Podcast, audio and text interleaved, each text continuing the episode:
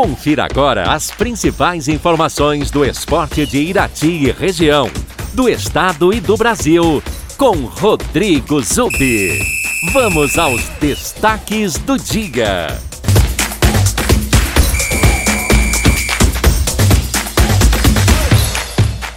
Olá, amigos ouvintes da Super um bom dia a todos. Ontem na Copa do Brasil, oitavas e final, jogos de ida, o Fortaleza venceu de virada o CRB por 2 a 1. O time de Alagoas saiu na frente no primeiro tempo com um gol de Nicolas Careca, mas o Fortaleza conseguiu a virada na segunda etapa com dois gols de pênalti convertidos por Wellington Paulista. Já o Flamengo goleou o ABC de Natal por 6 a 0. A vitória do Flamengo foi conquistada de forma fácil devido à qualidade do time rubro-negro e à fragilidade do rival o Flamengo abriu 4 a 0 no primeiro tempo com gols do uruguaio Arrascaeta, dois de Gabigol e um de Bruno Henrique. E se o Flamengo força mais, poderia ter feito até mais gols, perdeu várias oportunidades no primeiro tempo. No segundo tempo, o time tirou o pé, literalmente, acabou usando alguns reservas e ampliou a vantagem com mais dois gols, Donato contra e Michael.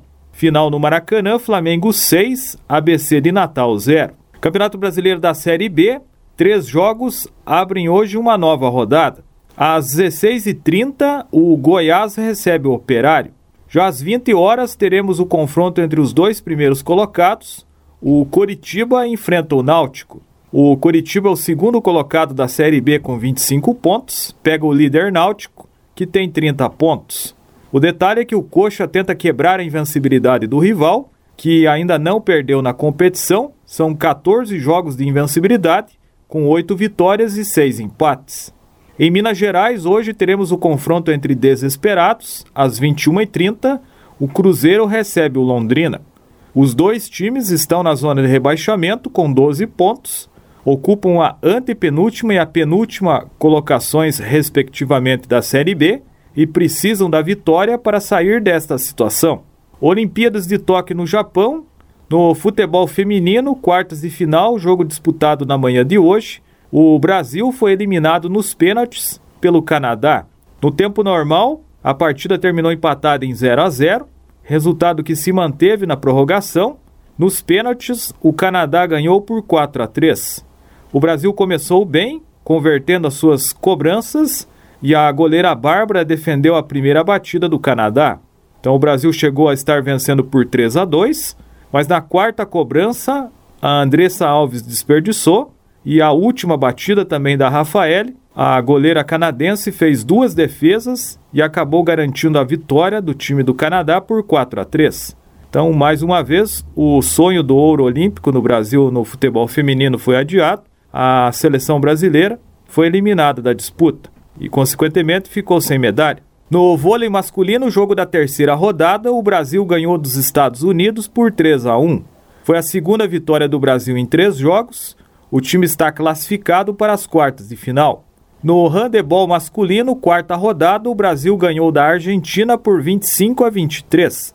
Foi a primeira vitória do Brasil em quatro partidas. O Brasil, que teve uma grande atuação, chegou a abrir 12 gols de vantagem mas acabou diminuindo o ritmo e levou sufoco dos argentinos no final, que reduziram essa desvantagem para apenas dois gols e quase complicam a, a vitória do Brasil. No vôlei de praia masculino, o jogo da terceira rodada, disputado hoje, Evandro e Bruno Schmidt venceram uma dupla polonesa por 2 a 1 e se classificaram para as oitavas de final.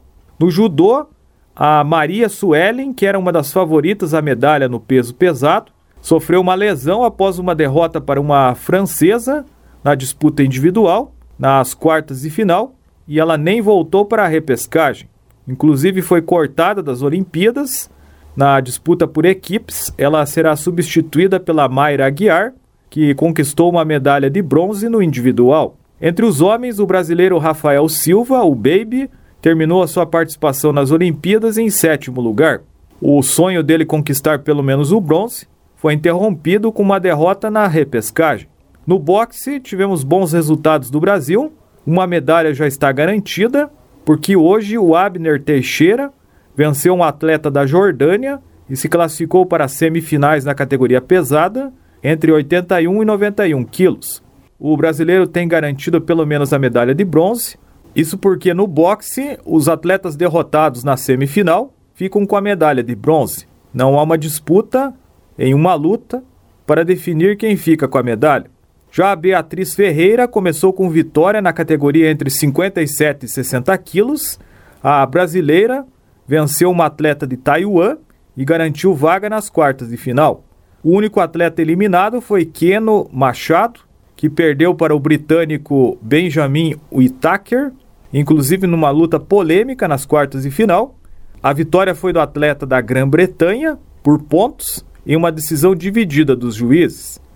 No atletismo, o atleta que é considerado a maior esperança de medalha do atletismo brasileiro, Alisson dos Santos, o Pio, ele conseguiu a classificação para a semifinal nos 400 metros com barreiras.